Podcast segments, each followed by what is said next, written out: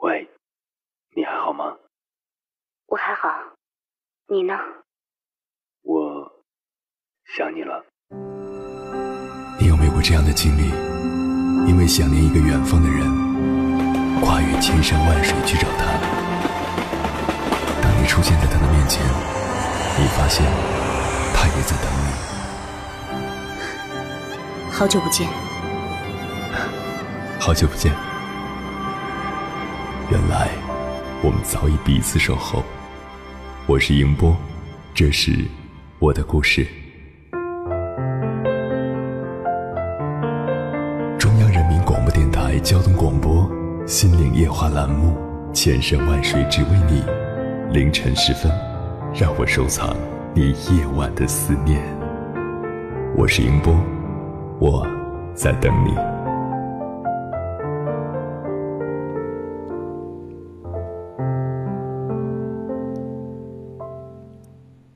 暗黄的路灯下，依稀有车辆飘过。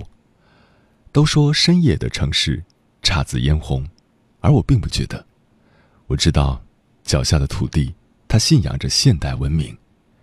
它总是披着黑色的斗篷，扬起高高的头颅，俯视身边所有的人。可是，他高傲的笑容下，总显得那么孤单与疲惫。暗淡的月光下，总是时不时的卷过刺骨的寒风。偶尔看到晚归的人，手里握着半瓶。不知道浓度的透明液体，缓缓的走在马路上。冬季的深夜，人们就是冬眠的动物，偶尔叫上一声，却是那么的清晰。当你在深夜的城市，仰望星空，身边只有自己孤单的影子，你会不会害怕？害怕这深夜的城市？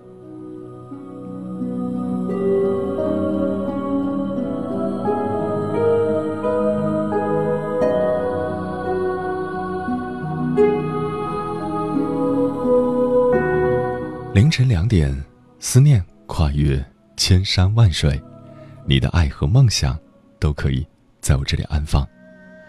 各位夜行者，深夜不孤单，我是迎波，绰号鸭先生。凌晨的两点到三点，迎波陪你穿越黑夜，迎接黎明曙光。今晚跟朋友们聊的话题是。当城市进入深夜以后，一直觉得深夜是城市最美的时候。喧嚣褪去，此时的城市没有了浮躁和虚华。那些从灯影阑珊处走出的人，也逐渐卸下一整天伪装的面具，进入不用设防的角落，毫无顾忌的释放自己的情绪。你喜欢城市的深夜吗？关于这个话题，如果想和我交流，可以编辑文字消息发送到微信平台“中国交通广播”，或者我个人的微信公众号“迎播”，欢迎的迎，电波的波，参与节目互动。当然，你也可以关注我的个人微博我是鸭先生，和我分享您的心声。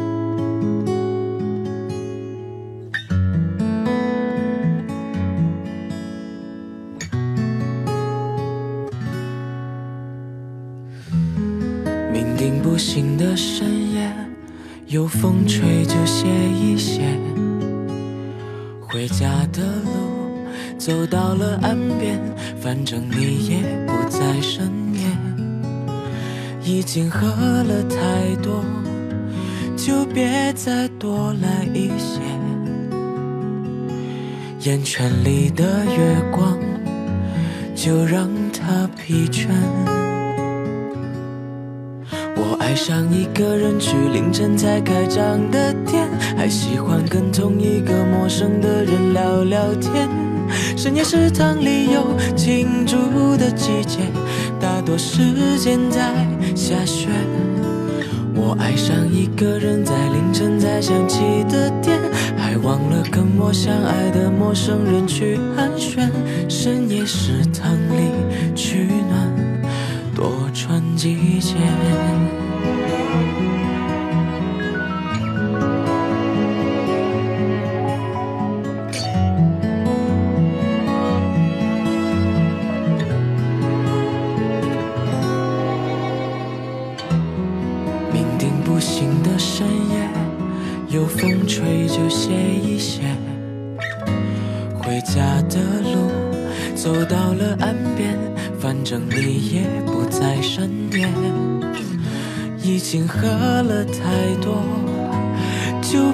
再多来一些。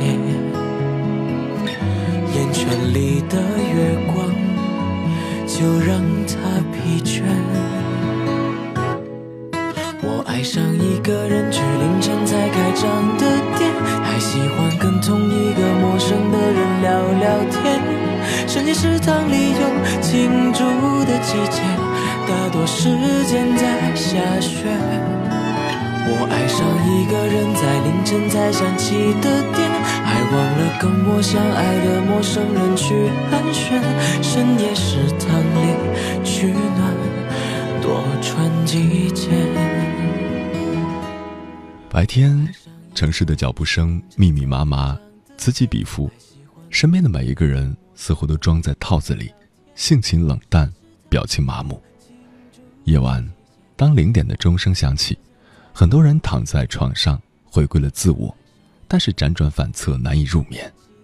与之相对，深夜开始登场，在城市的各个角落，上演着生活的戏码，其精彩程度丝毫不亚于。白天的正午时分，今晚跟朋友们分享的第一篇文章，名字叫《北京零点后》，作者零点。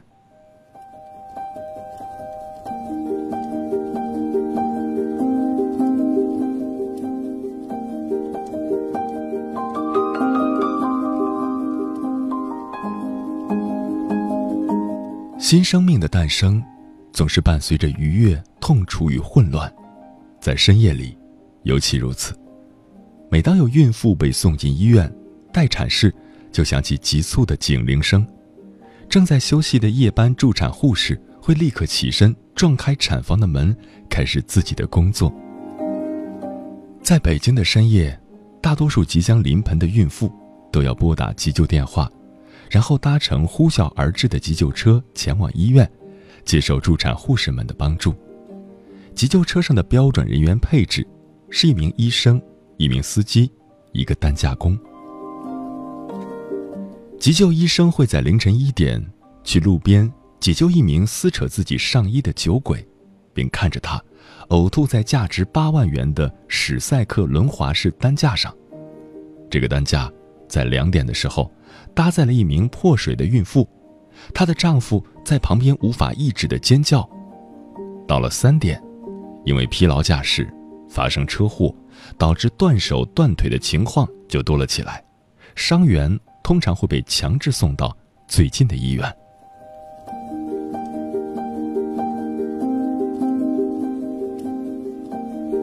还有些时候，急救人员会在一名严重痔疮患者的强烈要求下，默默将其送往医院。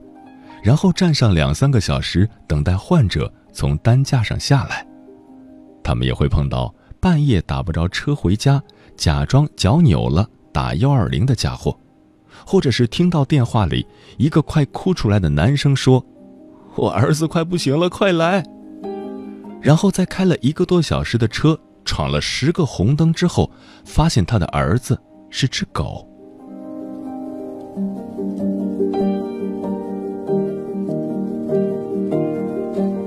北京的深夜，默许着诞生与死亡的交替出现，秩序与混乱的共同存在。全程超过四十万个摄像头，是相当可靠的见证者。除此之外，分布在这座城市的九千一百六十四万平方米面积和六千二百五十八公里道路上的夜班巡警、公路交警和小区片警，也在默默守护着这座城市。有时他们要去追捕一个危险的杀人者，他刚刚在火车站售票厅用割喉的方式残忍地杀死了一男一女两名乘客。有时他们会发现隐藏在人群中的女毒贩，并从他的文胸里搜出一斤重的冰毒。他们也会告诉你，在朝阳区香河路上曾有一个专偷出租车计价器和发票的小偷。而一名姓杨的中年人，正拿着手电筒偷偷溜进一处新开的工地，用小铁锹改锥、挖掘古瓷片，然后用鸡蛋清把碎瓷粘起来，白天拿到潘家园去售卖。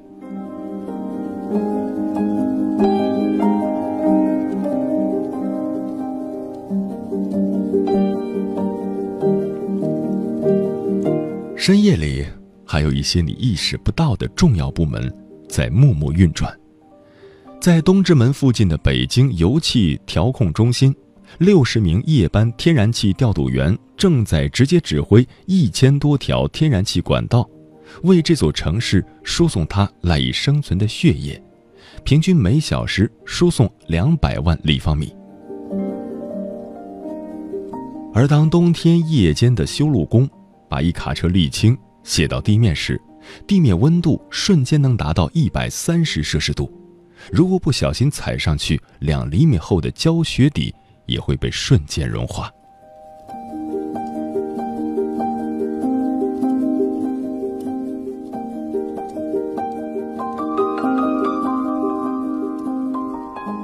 平均每年，北京的深夜会发生两千零二十二起火灾，其中四十点五起是由于自燃导致的，而有五十五人会在半夜放火。大部分的火灾都会在一个小时之内被北京市消防局的一百零八个消防中队、六百二十二辆消防车扑灭。他们最新型的水泵能够覆盖两座国贸三期的高度。国贸三期为北京最高建筑，高三百三十米。在六千五百五十三名消防员中，有十人以上拥有六块腹肌。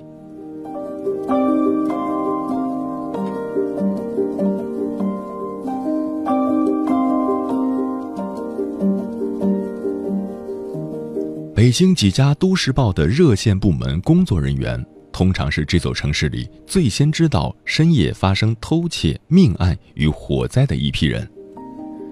在很多警察与记者没有注意到的豪华场所里，欲望正在不受约束的滋长。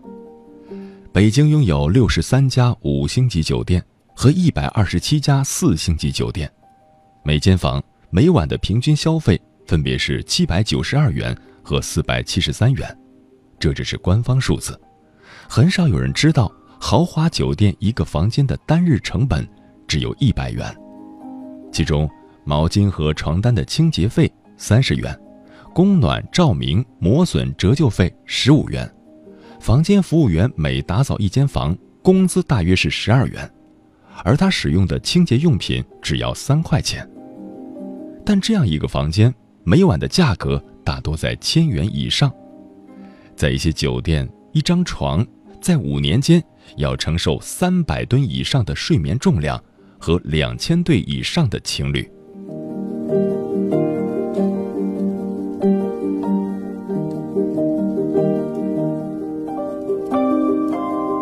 没有人统计过北京有多少家酒吧，但在广渠门内大街十六号。一个名叫周飞的调酒师，能够用花椒打成泡沫，再以姜和薄荷搭配在一起，调出一款名为“川潮”的鸡尾酒。而在工体北路的一家酒吧里，一位姓张的网络通信工程师，可以将十五只骰子同时摇出最大点数。北京有上千个酒吧驻唱歌手，其中约有十多个能够唱出高难度的海豚音。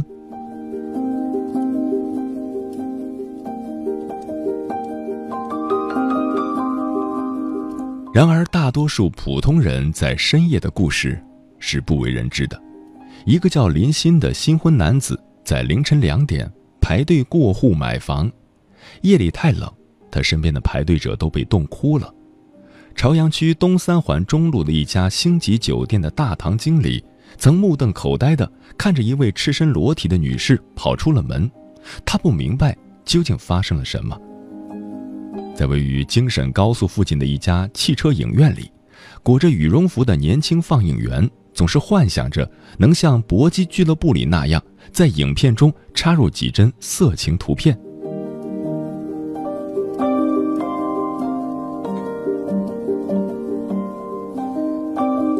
毫无疑问，出租车司机是北京深夜最活跃的人群之一。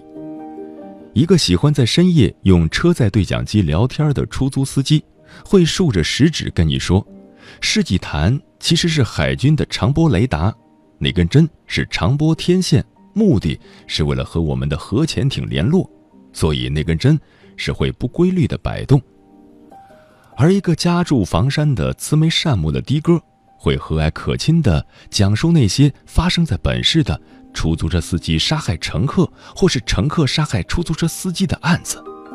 当他讲到某个司机杀死乘客后，直接将受害者推进水里，但是不巧被摄像头捕捉到的段落时，车刚巧开到河边在北京，至少有二十个以上的司机以前是股神，还有十多个破产的前商业大亨。和数不清数目的退伍军人，他们的故事通常以“想当年”开始，以“要不是我才不干出租车这一行”来结束。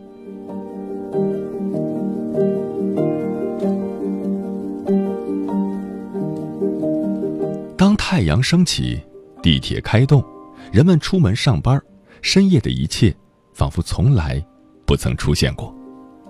但如果你用心，也许会发现，饭店门外摆着一箱箱等待清洗的肮脏碗筷，马路还留着些许渣土，刚刚出街的报纸上登着夜里的新闻，医院门口一对夫妻抱着刚出生的孩子回家，带着欣喜而略带疲惫的面庞，而这，便是他深刻存在，而且不容忽视的证明。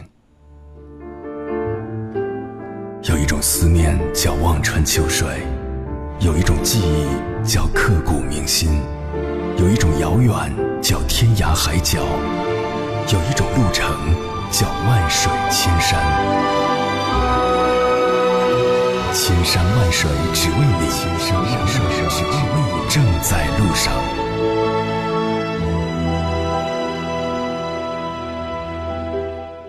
感谢此刻依然守候在。点播那头的你，今晚跟朋友们聊的话题是：当城市进入深夜以后。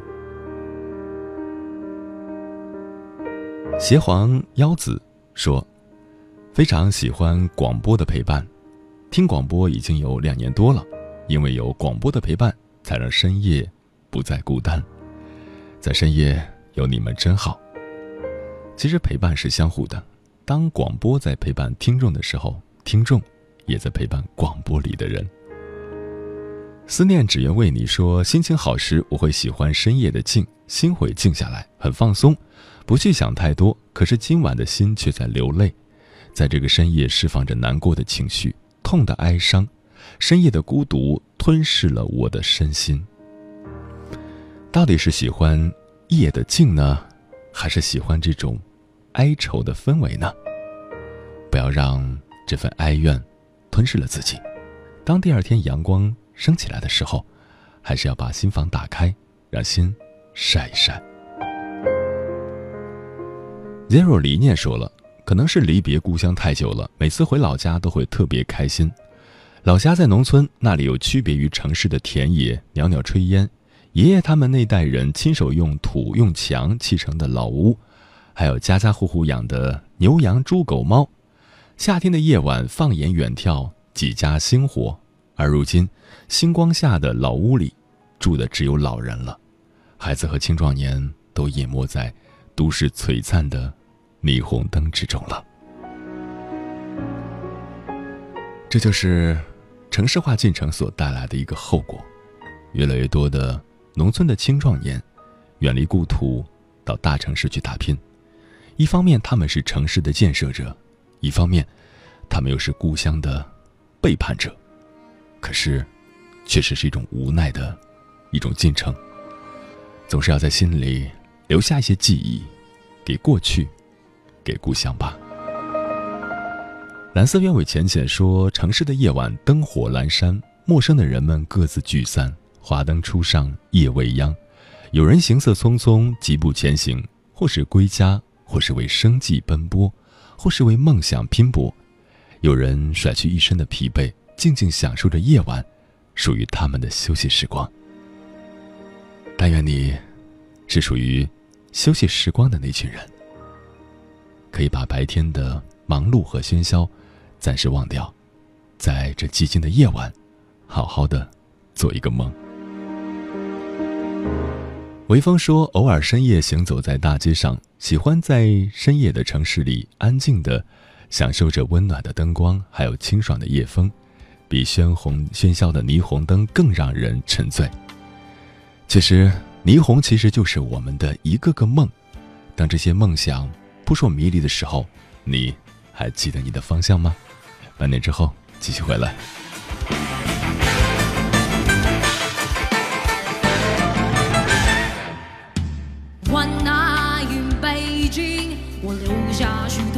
情。不管你爱与不爱，都是历史的尘埃。万那云北京，我留下许多情。不敢在午夜问路，怕走到了百花深处，人说百花。越过山丘，谁在等候？跨过河流，你已走了很久。我想，你应该一直在等候，怀着同样的心事，保持最初的温柔，等候我的不远万里，在今夜与你邂逅。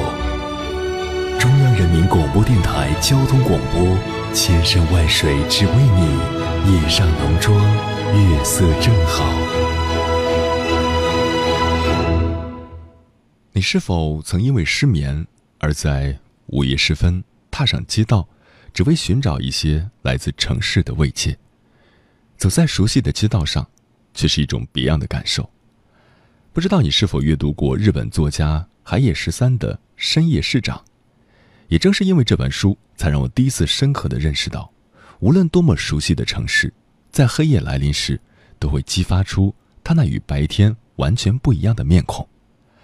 此刻，请跟随我继续游荡，一路南下，去南方某座城市的深夜，感受一下。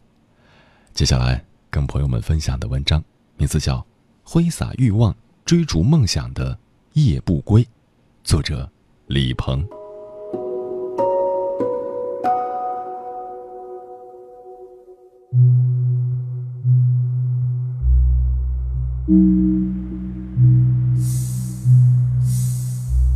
他们是杭城的夜不归，深夜里你刚入梦乡，他们就已经开始忙碌。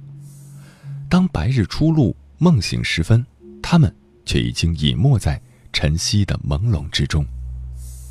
都市的节奏明快，遗忘也快，记忆总是从晨曦开始。黄昏下的夕阳是一个节点。近子夜时已经停滞，于是深夜就是一座看不见的城市。谁又能想到，在这记忆之外的时光里，有一群人，已有着别样的经历与故事。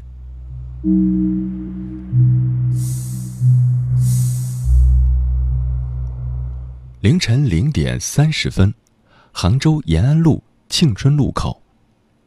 夜深了，还是冬天。还很冷，天桥下，二十七岁的代驾司机孔雷听到手机响了一声，知道订单来了。他轻抚鼻梁上架着的白边黑框眼镜，麻利地把手上这辆轮子只有一个半篮球直径那么大的折叠自行车往前推了推，很熟练地跨了上去，离开这里。街道上，一辆辆车子以比白天更快的速度呼啸而过，车上载着的。大多是都市夜归人。十分钟后，孔雷到了三公里外的浙江军工大厦，这是家酒店。二楼包厢里，他的客户胡先生还在觥筹交错。看到孔雷后，他打了个潇洒的手势。孔雷知道，这是要他等一会儿，也许三十分钟，也许一个小时。等吧，直到凌晨两点十五分，他才开着胡先生的车，把已经酩酊大醉的他送回十几公里外滨江的家中，之后自己骑自行车回来。那天，孔雷只接了这么一个订单。不过，一般情况下，像这样的代驾单子，从他每天二十二点到凌晨五点的工作时间里，每晚会接三次左右，每次能赚到近一百块。夜幕下的杭州，至少有几千名像孔雷这样的代驾师傅，分布在城市的各个角落。或许在晚些时候，某个居民小区会忽然响起一声汽笛，悬着心的妻子终于等来了酩酊大醉回家的丈夫。不过，她第一眼看到的，却是扶着丈夫上楼的代驾师傅。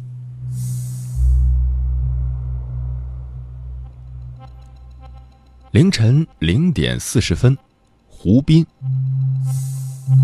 从孔雷的所在天桥往西，在青春路上步行十分钟就能看到西湖了。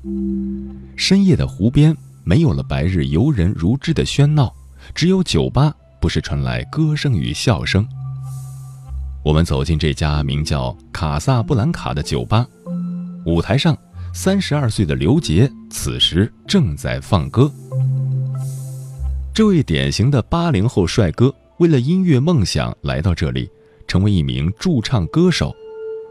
从华灯初上工作到天明时分，他要工作七个小时。每段歌曲结束后可以休息一阵子，这样下来每晚上都要唱十五首左右的歌。要知道，萧敬腾在杭州黄龙体育馆的音乐会上也只唱了十首。酒吧内灯光昏暗。烟味和酒香弥漫，来酒吧的人并不是每一个都奔着音乐来的，他们中很大一部分人是把这里当作约会场所，还有一些是因为生活烦忧来喝闷酒。客人们互相围坐，或举杯共饮，或低头细语，或把玩骰子，偶尔才会有人抬头听听歌手在唱什么。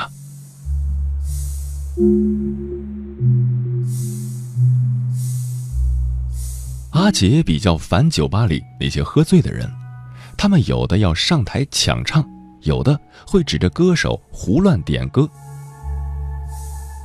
十六年了，他一直在用歌声为这座城市守夜。也许，这份夜色的寂寞，只有从心底流淌出的音符，才能契合。今夜的杭城，像阿杰这样，城市各个角落的酒吧舞台上。同时有三百五十名左右的歌者，抱着吉他，挥洒着他们的能量。他们身后的灯火都市和寂寥乡村，都淹没在吉他伴奏的旋律里。当他们的歌声飞出酒吧，飘到夜的西子湖畔时，也许这座城市失眠的人们，恰好正在戴着耳机，聆听着同样的音乐，哼着同一首歌。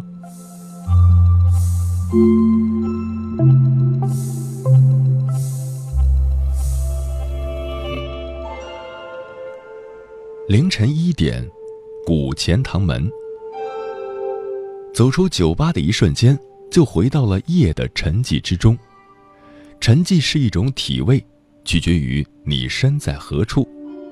此时，连松鼠都在休眠的湖边。只有身处在那装点着最闪耀霓虹的高档酒店里，才会明白柳暗花明原来就是灯红酒绿。欧式风格的酒店三楼包厢里，同为二十三岁的妙龄女子小丽和小齐已经工作了四个多小时。她们是陪酒女，俗称公主。黑夜往往遮蔽了自持，放纵了欲望。这次，他们陪的客人酒量很大，是个外地人，挺着大肚子，不停地给他俩灌酒。小丽有些迷醉了，客人还会时不时地乱摸一下，小丽只能靠转移话题来避免尴尬。其实对他们来说，这些都是常有的事儿。有些男顾客玩到兴头上，还会提出能不能带出去。遇到这样的顾客，小齐和小丽都会直接拒绝，因为这是他们的底线，不会破。外地的客人终于走了，小丽有一种放松的感觉。她把刚才客人笑嘻嘻的塞到她文胸里的五百元小费取了出来，又从身旁的酒红色小挎包里取出豹纹的真皮钱包，把钱放了进去。这时经理推开门，给他俩使了个眼色。小齐拉了拉小丽的胳膊，他们知道还有客人在等着。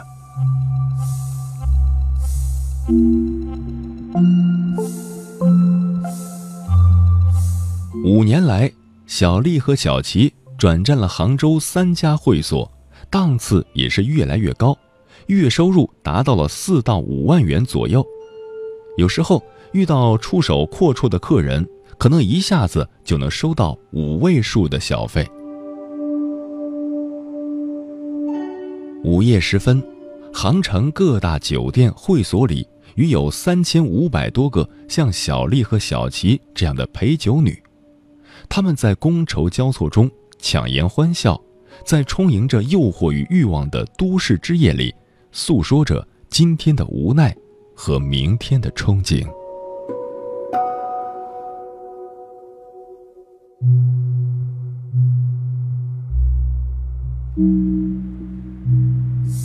凌晨一点半，舟山东路，还在陪酒的小姐妹们，忙完这一单后。总是要小憩一下，长夜漫漫，再迷乱的心绪都需要能量来支撑。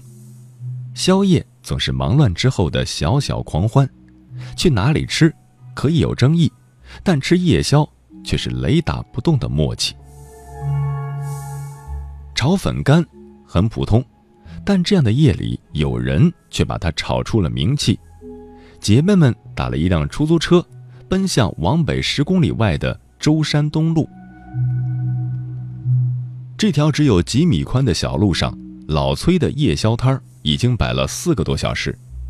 这位四十多岁的河南大叔，一晚上最多的时候能卖出将近七百多份炒粉干儿，用完三箩筐的鸡蛋。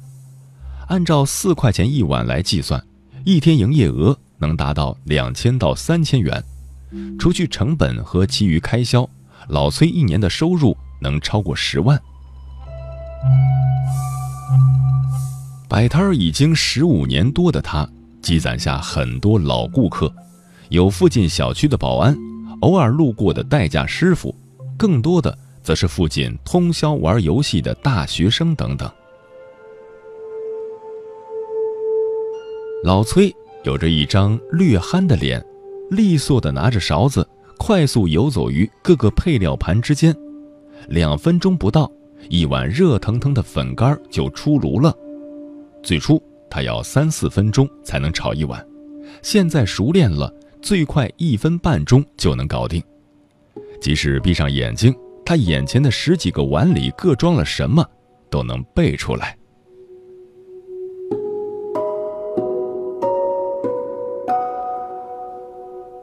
每当夜幕降临，成百上千的小商贩们。推着小车来到人流聚集的地方，张罗着几平方米的没名字也没执照的小摊位。夜的杭州依然是一座美食城，而这些夜宵摊是美食城的一个组成部分。只不过，它们像是焰火一般，只在夜空里绽放。只有星空下行走的寂寞小巷里的人，才能。由此口福。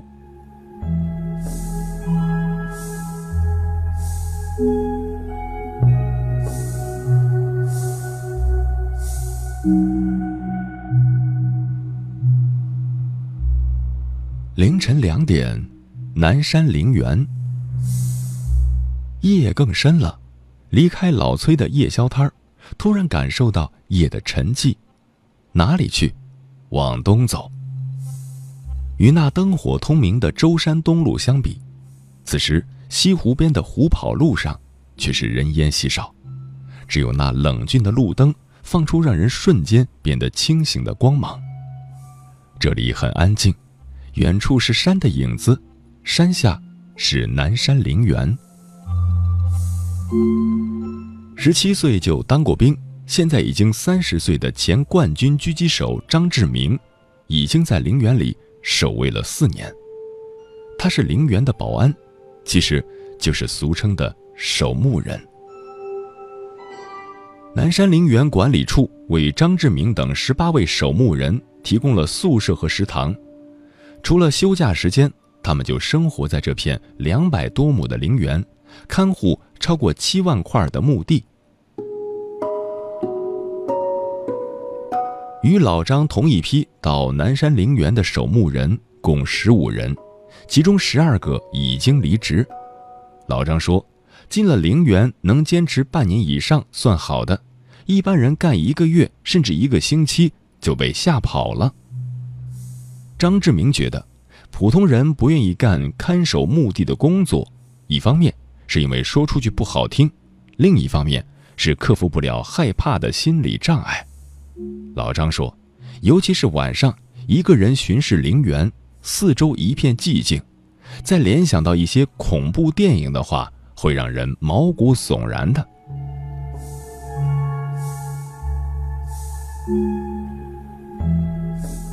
现在杭州城区共有七座公墓，五十个守墓人都是清一色的男性。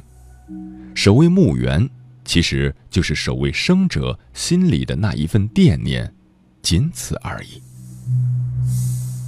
张志明每天的巡查，并不是生和死的对话。而是为了防火防盗，保证陵园安全。长夜是冷寂的，墓碑是冷寂的，但是他内心深处那份职责所散发出的温热，足以让他泰然地踏在青石板路上。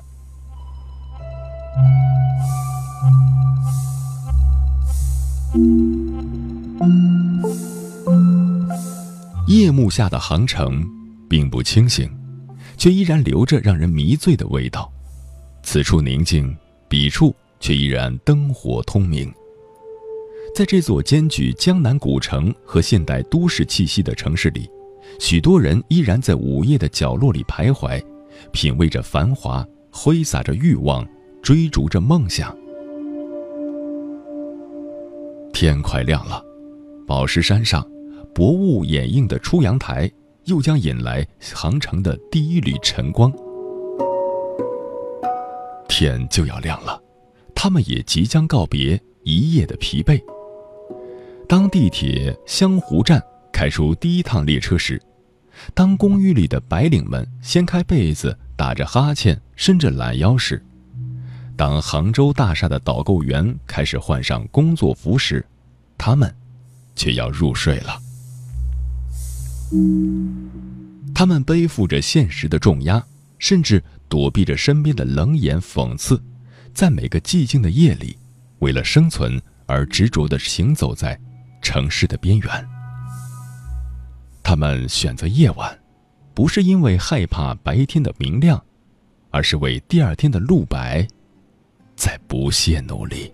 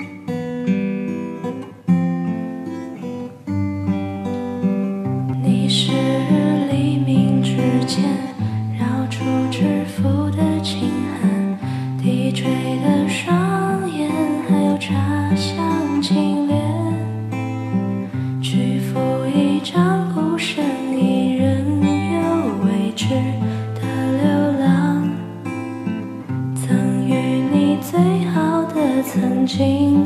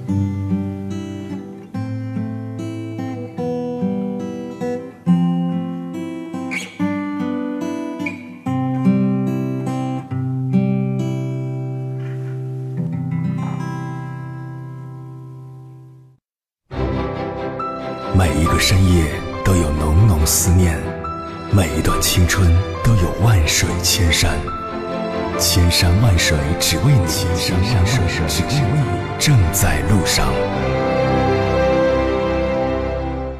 感谢此刻依然守候在点播那头的你。今晚跟朋友们聊的话题是：当城市进入深夜以后。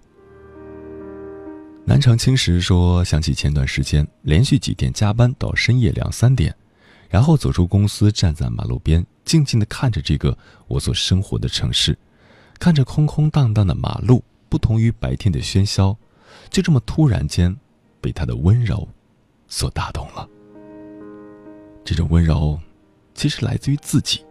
当你努力奋斗、努力工作，这份充实感所带给你的，就是一种温柔吧。乔美章说：“黑夜给了我黑色的眼睛，我去用它寻找光明。”我想说，黑夜给了我黑色的眼睛，我去用它适应黑暗。暖暖的妮薇说了：“不喜欢会害怕，最喜欢的是黎明时分，充满希望。”可是如果没有深夜的话，哪里来的黎明呢？明媚处的蔚蓝说：“喜欢夜，喜欢雨，以前害怕的变成了最爱，因为在夜里被黑色包围，独自一人就不再突兀。”我也始终觉得，在最深的黑暗里，有最强大的光明，而在最深的夜里，也会有最心安的所在。愿你能够找到让心安放的场所。利布拉萨说：“曾经有人形容冬天夜晚的高原，白天冰连冰，晚上数星星，说的是夜的寂寞。其实高原的夜晚还真的是寂寞的。下班回家，捧着水杯，随意坐在沙发上听《千山万水只为你》，也是一种夜的享受吧。夜晚的声音会发光，它伴我入眠。喜欢高原的深夜，它不但寂静。”而且还有些许的寒冷，也让我有更多的时间来遐想。这是一位生活和工作在青藏高原上的听友，我也始终觉得，高原的夜和平原的夜是有区别的，城市的夜和乡村的夜也是不同的。生活在繁华的都市，可以有大把的时间享受便利的公共资源，公园、商场、图书馆、电影院和音乐厅。不过，当城市进入深夜，除了躺在床上，盯着天花板发呆或者玩手机，似乎并没有太多可去的地方。所有的地方都关门了，也没有深夜食堂为你填饱肚子。城市里孤独的人大都在酒吧里买醉，释放着工作的压力和肉体的欲望。城市的建设者们在夜班岗位上默默坚守，为生活奔波的人在夜幕下一点一滴的挣着辛苦钱。你呢？在城市的深夜，是想尽快入梦还是想继续清醒呢？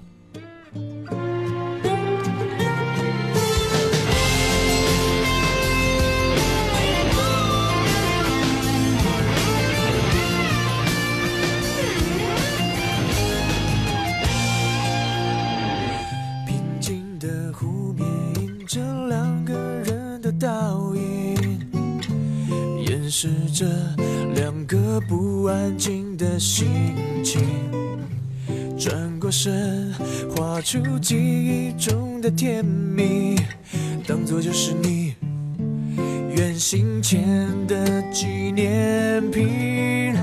黄昏时花了眼睛，泪水深化了别离。拥抱，你很小心。静止的画面，刹那成永远。那些说不出的思念，深藏在心中很危险。就说再见，是你送给我的考验。全是。时间过得很快，转眼要跟朋友们说再见了。感谢您收听本期的节目，在明天的同一时段，千山万水只为你，与你不见不散。晚安，夜行者们。深夜的城市是一间寂寞的旅店，收容着伤心人络绎不绝。我沿着飞惯来的。每一天，让感情。